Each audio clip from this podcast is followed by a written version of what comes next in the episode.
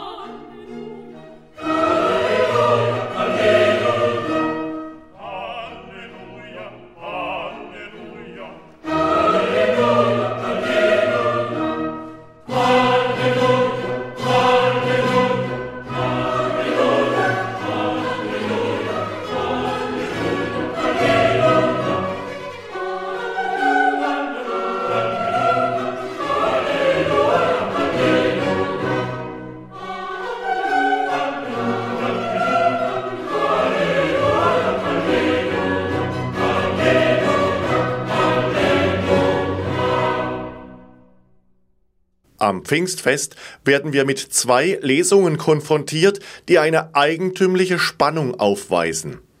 Da ist auf der einen Seite die Lesung aus der Apostelgeschichte mit der Schilderung des Pfingstereignis 50 Tage nach Ostern. Menschen aus allen damals bekannten Regionen kommen nach Jerusalem. Die Wallfahrt nach Jerusalem spielt für gläubige Juden aus aller Welt bis heute eine große Rolle. Menschen mit unterschiedlichen Sprachen und Kulturen begegnen sich. Bei jenem Pfingstereignis, von dem die Apostelgeschichte berichtet, hören die Pilger von den Aposteln, wie sie von Jesus erzählen. Erstaunt, so heißt es, stellen die Pilger fest, wir hören sie in unseren Sprachen Gottes große Taten verkünden. In einem Gegensatz dazu steht der Lesungstext aus dem Buch Genesis. Er ist ebenfalls für das Pfingstfest vorgesehen, genauer gesagt für den Vorabend des Pfingstsonntages. Von dieser Erzählung haben bestimmt viele von Ihnen schon gehört. Es ist die Geschichte vom Turmbau zu Babel. Historisch belegbar ist diese Geschichte nur schwer.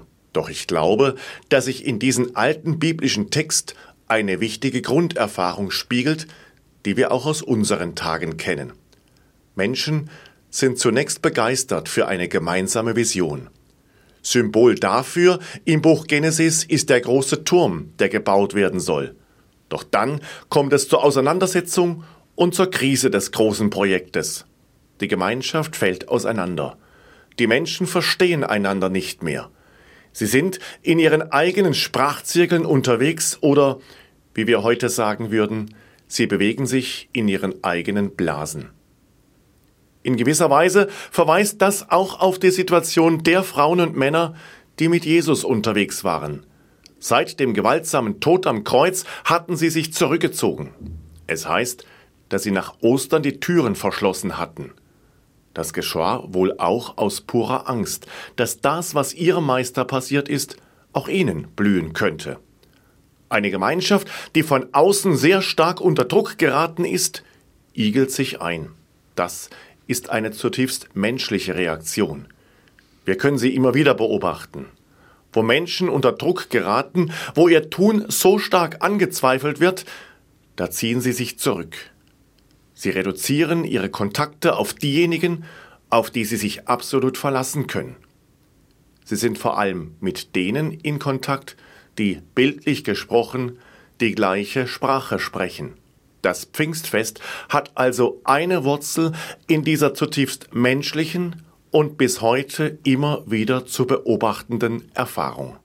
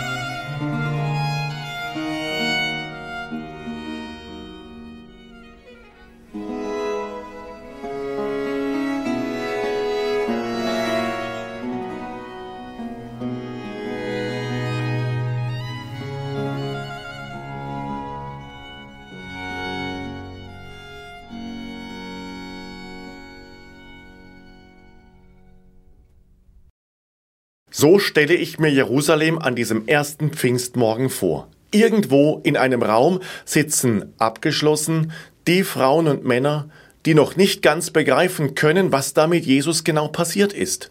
Und draußen auf den Straßen der Stadt Jerusalem, da pulsiert das Leben. Wir begegnen Menschen, gläubigen Juden aus aller Herren Länder, die nach Jerusalem gekommen sind. Das ist ein ganz deutlicher Kontrast zum geschlossenen Kreis der Jünger. Und doch bildet viele Jahrhunderte vor diesem Pfingstereignis ein solch deutlicher Kontrast auch den Urimpuls überhaupt für die Wallfahrt der Menschen aus unterschiedlichen Kulturen nach Jerusalem. Im zweiten Kapitel des Jesaja-Buches formuliert Jesaja eine Vision, die auf diese Völkerwallfahrt verweist. Da heißt es: Am Ende der Tage wird es geschehen. Der Berg des Hauses des Herrn steht fest gegründet als höchster der Berge. Das ist ein Hinweis auf Jerusalem. Und dann heißt es weiter: Viele Völker gehen und sagen: Auf, wir ziehen hinauf zum Berg des Herrn und zum Haus des Gottes Jakobs. Er unterweise uns in seinen Wegen, auf seinen Pfaden wollen wir gehen. Denn vom Zion zieht Weisung aus und das Wort des Herrn von Jerusalem. Dieser Text bei Jesaja ist in einer Zeit entstanden, in der Jerusalem und das Volk Israel bildlich gesprochen am Boden lagen. Wenige Jahre zuvor war Jerusalem samt Tempel durch die Babylonier zerstört worden. Die Elite des Volkes war im Exil und es fehlte die Perspektive, wie es weitergeht. Mit großer Wahrscheinlichkeit erinnert vom Wort her der Turmbau zu Babel nicht zufällig an das Reich der Babylonier. Wenn es da am Ende der Lesung heißt, dass nach der Sprachverwirrung die Menschen über die ganze Welt zerstreut wurden, dann finden wir im griechischen Text der Bibel, in der sogenannten Septuaginta, an dieser Stelle ein Verb, in dem das griechische Substantiv Diaspora anklingt. Das ist der Ausdruck, der das Leben des jüdischen Volkes in dieser Zerstreuung kennzeichnet. Bereits in den Jahrzehnten vor der Deportation der Elite nach Babylon gab es solche Erfahrung der Zerstreuung. Druck von außen und die Erfahrung, eine Minderheit geworden zu sein. In dieser Situation spricht vieles dafür, sich zurückzuziehen, sich im eigenen Lebensumfeld nur noch auf die ganz Getreuen zu verlassen. Doch jetzt wird es interessant.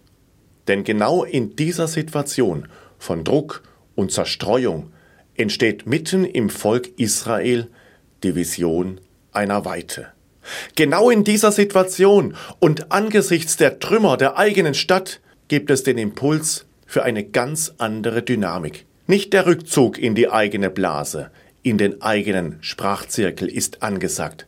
Nein, auf der ganzen Linie Weite, Weite, Weite.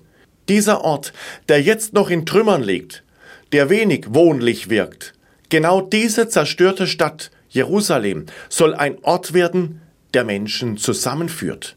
Der eben zitierte Text zeugt von einem Mentalitätswechsel, der so einfach nicht erklärbar ist. Eine ähnliche Dynamik zeigt sich Jahrhunderte später wieder bei den Frauen und Männern, die einst Jesus nachgefolgt waren. Für mich ist das die grundlegende Dynamik des Pfingstfestes. Dort, wo nach menschlichem Ermessen es völlig plausibel ist, sich zurückzuziehen, in die eigenen vier Wände. Genau dort begegnet uns eine Vision der Weite.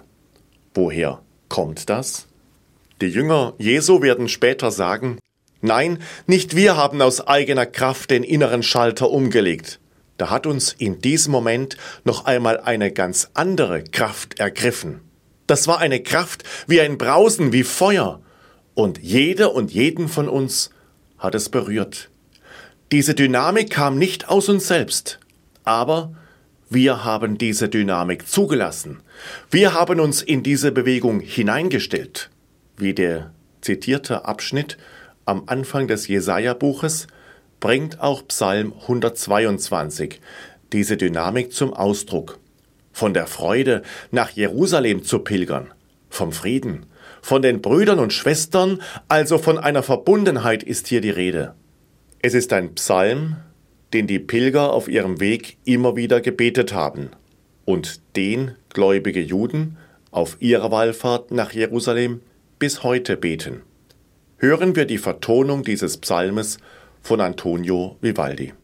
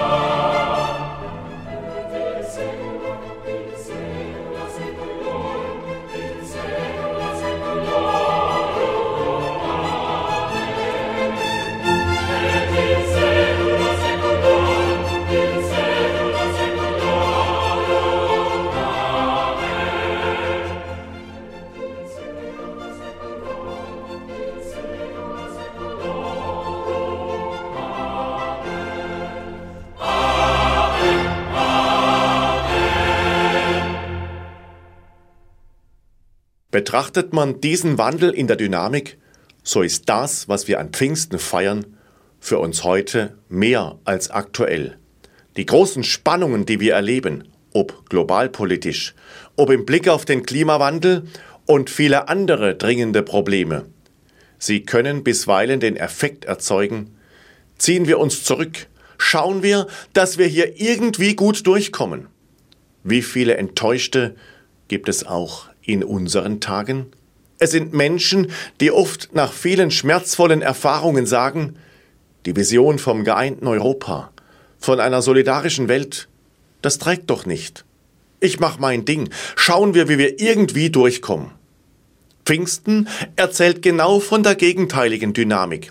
Pfingsten erzählt von der Erfahrung jener Frauen und Männer damals. Sie erleben, genau dort, wo der Druck und die Spannungen unzumutbar groß sind, genau dort wird uns eine Weite geschenkt. Genau dort erfahren wir den Impuls nach außen, den Impuls einer Verbundenheit mit jenen, die auf den ersten Blick so anders sind als wir. Genau dort erfahren wir den Impuls einer Verantwortung füreinander. Nochmals zurück zum Propheten Jesaja. Im 54. Kapitel greift das Jesaja-Buch diese Vision von der Weite nochmals auf. Hier geschieht das eingebunden in ein originelles Bild. Dieses Bild spielt derzeit beim Zugehen auf die große weltkirchliche Synode der katholischen Kirche im kommenden Herbst in Rom eine wichtige Rolle. Da heißt es bei Jesaja, Mach den Raum deines Zeltes weit, spann deine Zelttücher aus, ohne zu sparen, mach deine Zeltseile lang und deine Zeltpflöcke fest. Im zentralen Vorbereitungsdokument, das im vergangenen Oktober im Vatikan veröffentlicht wurde, wird gesagt, dass dieses Zitat als Verweis auf eine inklusive Kirche gedeutet werden kann, also eine Kirche, in der Menschen ganz unterschiedlicher kultureller Prägungen einen Platz finden. Als ich jenes Dokument, das Sie im Internet unter dem Stichwort Mach den Raum deines Zeltes weit finden, erstmals gelesen habe, hat es mich sehr berührt. Die Kirche erlebt ja derzeit sehr viel Druck und einiges davon ist berechtigt. Aber ich sehe auch die Gefahr, dass das in der Kirche Mentalitäten fördern kann, die auf Einigelung setzen, auf das Unterwegssein nur noch mit den ganz Getreuen. Dagegen setzt das Papier aus Rom. Es geht eben um diese Weite. Der Text aus Rom nennt zugleich die Probleme, die uns als Kirche einholen, deutlich beim Namen. Es besteht kein Zweifel, dass wir uns diesen Problemen weiterhin stellen müssen. Das ist meine Sehnsucht für dieses Pfingsten 2023 und für die Monate, die jetzt folgen. Dass wir gerade angesichts der gewaltigen globalen Spannungen und der spürbaren Zerrissenheit in unserer Welt und in unserer Kirche dennoch genau in dieser Welt und in unserer Kirche Orte erleben können, an denen diese pfingstliche Dynamik spürbar ist. Eine Dynamik, die Kraft gibt, sich den Problemen und den dunklen Seiten in großer Verantwortung zu stellen. Eine Dynamik, die zugleich mit dafür sorgt, dass Menschen ganz unterschiedlicher Prägung eine Heimat finden und vor allem eine lebendige Erfahrung machen, wie ein Miteinander, ein gemeinsames Gehen möglich ist. Hören wir zum Abschluss die Vertonung des 84. Psalms von Josef Reinberger. Da heißt es im Psalm, Selig die Menschen, die Kraft finden in dir, die Pilgerwege im Herzen haben. Ziehen sie durch das Tal der Dürre, machen sie es zum Quellgrund, und Frühregen hüllt es in Segen. Ich wünsche Ihnen in diesen Tagen gesegnete Wege in der Dynamik des Heiligen Geistes.